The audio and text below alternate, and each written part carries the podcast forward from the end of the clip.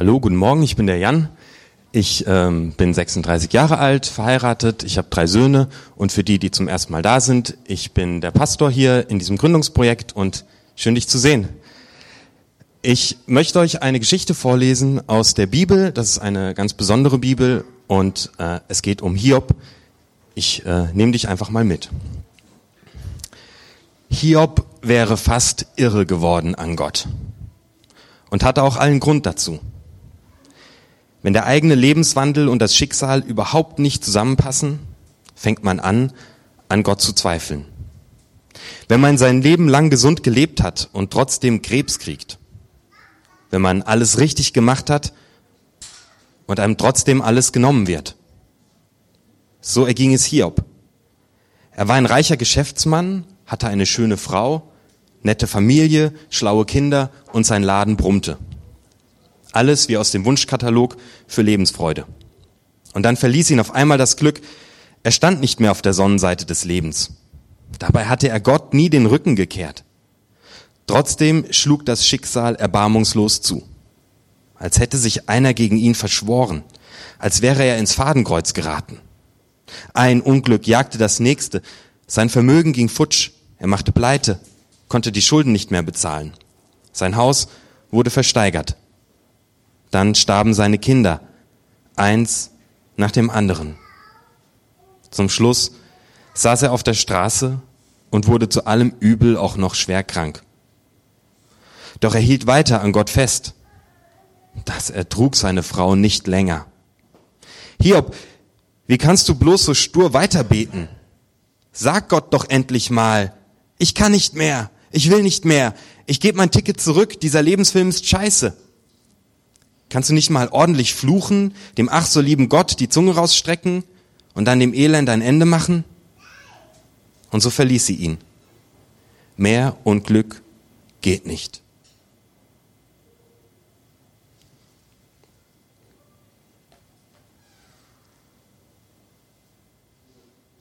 Wenn Leid mich trifft, stelle ich mir automatisch die Frage, warum? Warum passiert das? Warum Gott? Warum lieber Gott? Warum ausgerechnet mir und nicht irgendjemand anderem? Warum ich? In leidvollen Erfahrungen stellt diese Frage jeder, ob er ein gläubiger Mensch ist oder nicht. Warum? Eigentlich sollte das Leben doch anders sein. Eigentlich sollte das Leben gesund sein und ohne Leid und ohne Krankheit und ohne Mobbing. Vielleicht so etwas wie paradiesische Zustände, die irgendwo ganz tief in uns verwurzelt sind und die wir uns erinnern. Ich habe, bevor ich Theologie studierte, Schreiner gelernt und lange als Schreiner gearbeitet. Und ich weiß genau, wie dieser Moment sich anfühlt, wenn man über ein Stück Holz fährt und man bekommt so einen Splitter in den Zeigefinger rein. Der gehört da nicht hin. Der gehört da einfach nicht hin. Der ist am falschen Ort. So ist Leid in unserem Leben. Es gehört da nicht hin. Es dringt auf einmal in unser Leben ein, aber es passt nicht zu uns. Es ist ein Fremdkörper. Ich glaube doch an Gott eigentlich, damit es mir gut geht. Warum sonst? Wir haben alle die Sehnsucht danach, dass es anders sein sollte. Die Frage ist allerdings nicht, werde ich irgendwann leidvolle Erfahrungen machen, sondern die Frage stellt sich, wann? Werde ich eine Krise in meinem Erleben erleben? Das ist nicht die Frage. Die Frage lautet einfach nur, wann? Meine Söhne haben so einen Running Gag, der kursiert bei uns in der Familie ständig. Wenn man nicht aufpasst, sagt ihn irgendjemand. Äh, der geht folgendermaßen. Achtung, da hinten laufen zwei Leichen um ihr Leben.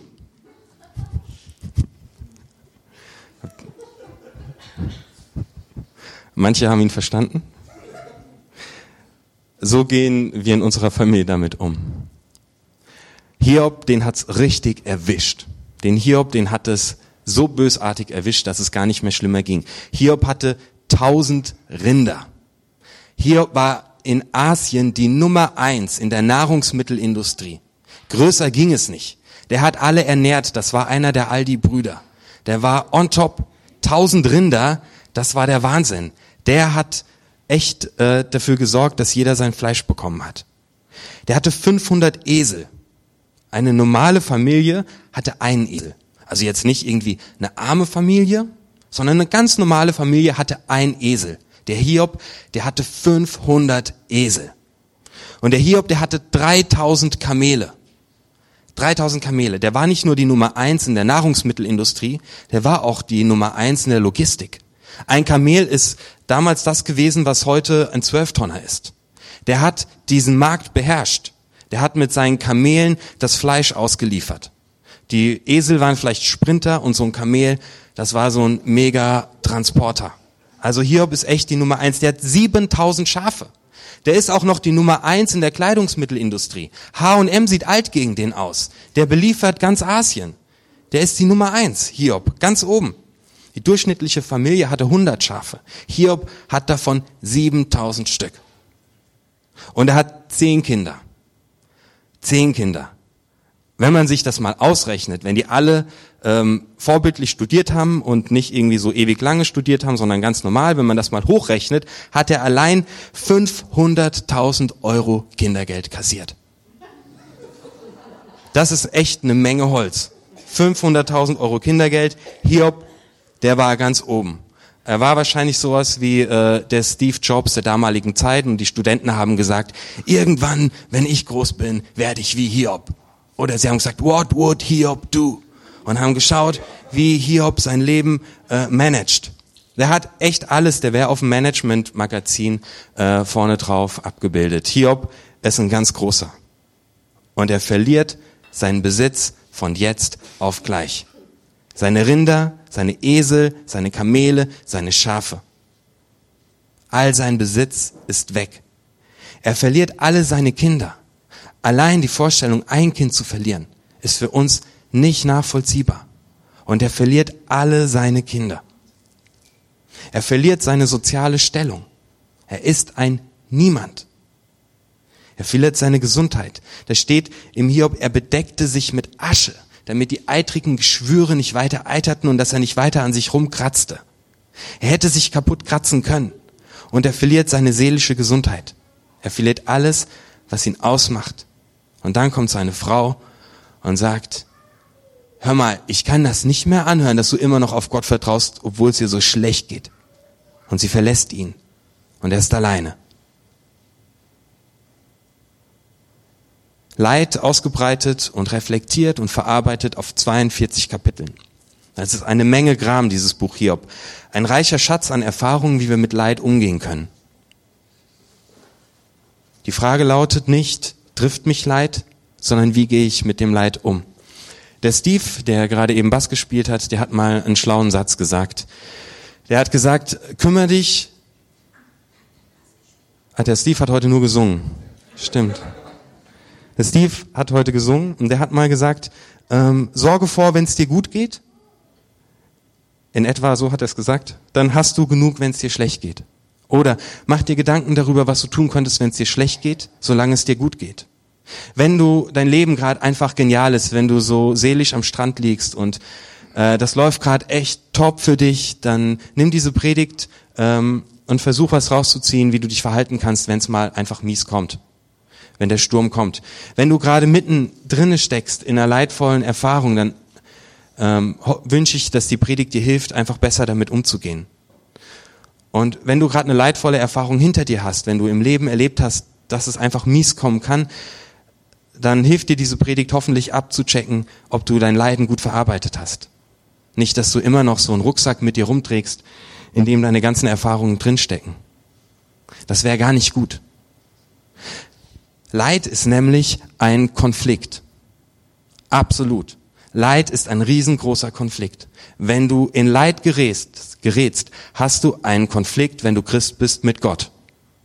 In jedem Fall hast du einen Konflikt mit Gott, wenn du leidest. Denn warum lässt Gott das zu?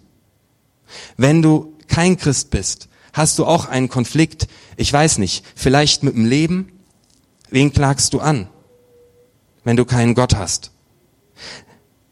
Irgendjemand musst du anklagen. Ein Konflikt mit dem Leben haben, das ist bitter. Wir müssen also dem Leid ins Gesicht schauen und klagen und schimpfen und schreien. Und wir müssen diesen Konflikt verarbeiten, sonst kommt er immer wieder hoch. Wenn du Leid erlebt hast und du verarbeitest das nicht, wird es bei der kleinsten Begebenheit, wenn du Mobbing erlebt hast und dein Arbeitskollege schaut dich schief an, es kommt direkt wieder hoch und ist riesig vor dir wie ein Ballon. Hiob hat ähm, folgendes Muster, durch das er geht. Das erste ist die Ungewissheitsphase. Das ist der Moment, wo du denkst, irgendwas ist nicht in Ordnung, ich gehe mal zum Arzt. Als vor einigen Jahren war meine Frau schwanger und sie ist zum äh, Frauenarzt gefahren und alles war gut und sie kam äh, nach Hause und sagte, Jan, wir müssen sofort ins Krankenhaus fahren. Äh, die Frauenärztin sagt, da stimmt was nicht. Wir hatten noch nicht mal ein Krankenhaus rausgesucht, es waren noch zwei Monate hin bis zum Termin. Und ich dachte, ach du Schreck, was ist jetzt los? Jetzt aber schnell. Völlig ungewiss, was passiert. Und ich habe einfach nur funktioniert. Wir sind losgefahren, haben bei einem Bekannten gefragt, wo das nächste Krankenhaus ist und sind ins Krankenhaus gefahren. Dem Krankenhaus wurde meine Frau angeschlossen an Doppler und äh, es wurde gecheckt, wie das Herz schlägt und so weiter. Es war eine Phase der Ungewissheit, die jeder durchmacht, wenn er wenn irgendwas nicht in Ordnung ist. Als Christ funktioniere ich in dieser Phase erstmal. Ich weiß so, Gott wird es wohl in der Hand halten. Ich bete, ich rufe ihn an, dass er mir hilft und ich kann erstmal relativ ruhig bleiben, weil ich weiß, dass ich in seiner Hand bin. Und dann kommt die Gewissheitsphase. Die Ärztin kam rein und sagte, wir müssen den sofort rausholen. Das nutzt alles nichts jetzt sofort Anästhesie. Wir versuchen, ähm, sie nicht ganz, ähm, äh, es nicht unter Vollnarkose zu machen, aber wir wissen es nicht. Wir müssen den kleinen Kerl sofort da rausholen. Das sind keine Lebenszeichen mehr. Ich war gewiss, irgendwas ist überhaupt und gar nicht in Ordnung. Irgendwas stimmt hier nicht. Hiob macht Folgendes, als er Gewissheit bekommt über sein, über, über sein Leiden. Da steht in Hiob 1, Vers 22, obwohl dieses Leid über ihn hereinbrach, versündigte Hiob sich nicht. Kein böses Wort kam über seine Lippen. Und weiter steht da, aber Hiob sagte nur, was du sagst, ist gottlos und dumm, sagt er zu seiner Frau. Das Gute haben wir von Gott angenommen. Sollten wir dann nicht auch das Unheil annehmen? Selbst jetzt kam kein bitteres Wort gegen Gott über Hiobs Lippen ey, Hiob, super Christ, dir geht's ja total beschissen. Du hast ja gerade zehn Kinder verloren. Ole, ole, kein böses Wort kommt über meine Lippen gegen Gott. Wie kannst du nur schimpfen gegen Gott? Das ist dumm. Wir sollen das Unheil von Gott annehmen. Selbst jetzt kam kein bitteres Wort gegen Gott über seine Lippen. Hiob funktioniert einfach irgendwie nur. Er ist traumatisiert, er ist am Sortieren und kein bitteres Wort kommt über seine Lippen. Und ich denke, Hiob, irgendwas stimmt hier nicht. Hast du nicht gerade einen megamäßigen Konflikt mit dem Leben? Und auf einmal erlebe ich den Hiob als einen komplett anderen Menschen, wenn ich fünf Kapitel weiter blättere. Da steht auf einmal, nein, ich kann nicht schweigen. Der Schmerz wühlt in meinem Inneren. Ich rede aus bitterem Herzen. Was ist mit diesem hier passiert? Der hat doch gerade eben noch genau das Gegenteil behauptet. Nein, ich kann nicht schweigen. Der Schmerz, der Schmerz wühlt in meinem Inneren. Ich rede aus bitterem Herzen. Hiob geht in die emotionale Phase. Hiob fängt an, sein Leid zu verarbeiten. Er schaut Gott ins Gesicht und er fängt an, aus bitterem Herzen zu reden. Wenn du das nicht tust, wenn du mit dem Leid, das du erlebst, keinen Ansprechpartner findest, vor dem du klagen kannst, dann wirst du anfangen, dein Leid auf irgendeine andere Form zu verarbeiten. Alkohol ist da eine extrem einfache und schnelle Lösung. Der Schmerz geht weg. Für einen Abend ist die Stimmung gut. Das Problem ist nur, Sorgen können schwimmen. Und am nächsten Morgen, plopp, plopp, plopp, plopp, plopp. Hallo, wir sind wieder da. Es ist eine Verarbeitungsstrategie. Hiob fängt an zu verarbeiten, indem er vor Gott klagt. Wenn du nicht mit Gott lebst, wenn du, wenn du nicht gläubig bist, dann kannst du das Leben anklagen. Du kannst das Leben anscheißen. Aber das Leben wird dir nicht antworten. Das Leben wird dir keinen Halt geben. Das Leben ist abstrakt. Du kannst vor deinen Mitmenschen klagen, du kannst dein bitteres Herz vor deinen Mitmenschen ausschütten. Doch deine Mitmenschen können deine Bitterkeit nicht aushalten. Du wirst irgendwann einsam werden, weil sie sagen, da kommt er wieder. Und wieder die alte Leier. Hiob klagt Gott an. Stell dir vor, jemand fügt dir Leid zu. Das passiert meistens in Beziehungen zwischen Mann und Frau relativ einfach. Stell dir vor, jemand verletzt dich so richtig übel. Es gibt so eine Sache, die, die kannst du gar nicht ab. Und eigentlich weiß dein Partner, dass du die überhaupt gar nicht abkannst. Der weiß das ganz genau. Oder dein Freund oder irgendjemand. Und der verletzt dich so richtig übel. Was kommt bei dir hoch? Boah, du wirst an, du fängst an zu kochen. Du explodierst fast. In dir rumort es. Also noch ein anderes Beispiel. Äh, ich habe drei Kinder. Zwei davon sind etwas größer und einer ist etwas kleiner. Und der kleinere ist schwächer. Und die größeren mögen das sehr, ihn zu ärgern. Und wenn die den so richtig auf die Palme bringen, dann steht er da. Und dann wird, dann verschließen sich seine Lippen komplett. Und man merkt so, in ihm drinne baut sich die komplette Kraft auf. Und dann fangen seine Lippen an zu beben. Und dann merkt man, es rattert in ihm. Was ist das schlimmste Wort, das ich kenne? Was ist das allerschlimmste Wort, das ich kenne? Du, du, du, Vollarsch! Das Schlimmste, was er kennt. Was lässt du raus? Ich weiß nicht. Vielleicht zeigst du den Mittelfinger, vielleicht rufst du du Vollarsch, wenn dich jemand, wenn dir so jemand so richtig Leid zufügt. Genau diese Emotion bringt Hiob vor Gott. Genau diese Emotion darfst du vor Gott bringen. Jesus selbst ruft am Kreuz, mein Gott, mein Gott, warum hast du mich verlassen? Und Hiob sagt, mich ekelt mein Leben an. Ich will meiner Klage ihren Lauf lassen und reden in der Betrübnis meiner Seele. Das ist authentisch. Wisst ihr was? Wir haben einen Gott, der Beziehung mit uns lebt. Und zu Beziehung gehört Streit. Und zu Beziehung gehört Klagen dürfen. Alles andere wäre Heuchelei. Alles andere wäre Comedy. Ja, Gott, mir geht's ja, mir geht's total schlecht, aber ich will dich erstmal eine Runde. Hm. Wenn Bitterkeit in uns drin ist, muss sie raus. Jesus lässt es am Kreuz raus. Wisst ihr, was der David macht? David, großer König, angesehen bei Gott. Ein mächtiger Mann. In der Bibel steht ein Mann nach dem Herzen Gottes. Der schreibt Psalmen. Da schreibt er solche Sachen wie Gott, alle meine Feinde sollen bis zu den Knien in Blut stehen. Ich wünsche denen die Pest an den Hals. Bring sie um, vernichte sie. So Sachen schreibt er auf. Meines Wissens hat Gott das zum Glück nicht erhört. Habe ich in der Bibel nicht gefunden. Hat er nicht erhört. Ist auch gut so. Aber David, ein Mann nach dem Herzen Gottes, lässt seinen Frust bei Gott raus. Der ist ultra ehrlich. Der sagt, was ihn annervt und was ihm auf der Seele brennt.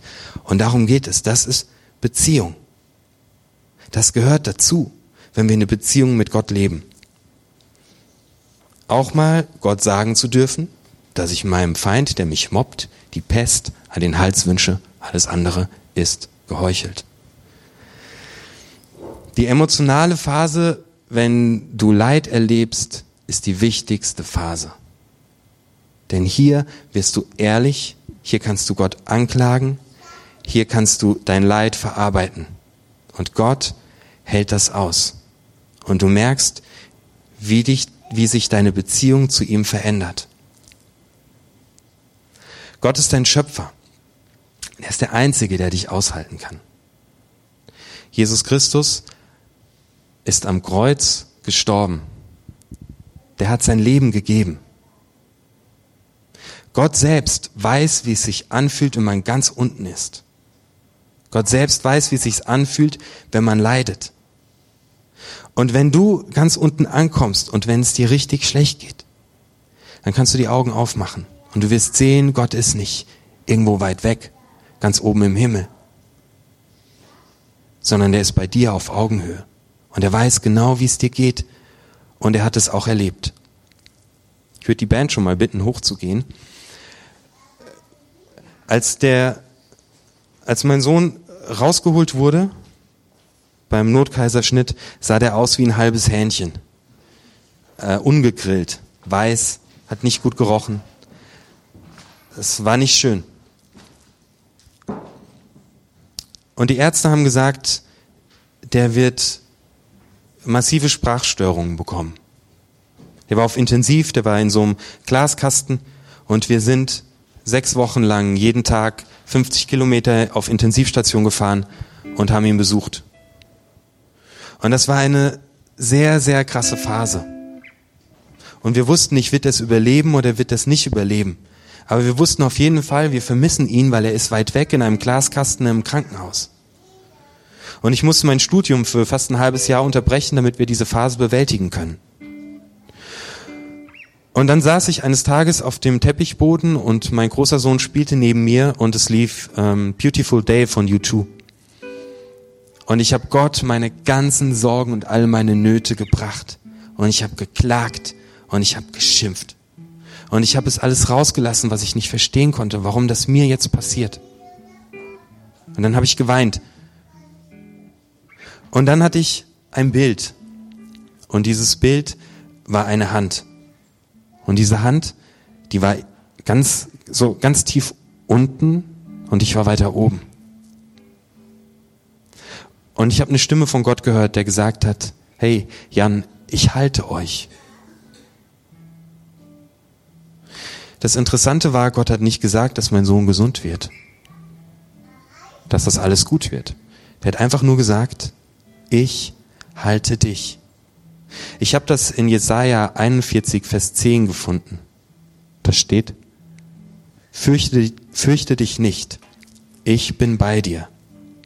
Hab keine Angst, denn ich bin dein Gott. Ich stärke dich, ich helfe dir auch ich halte dich mit meiner hilfreichen rechten Hand.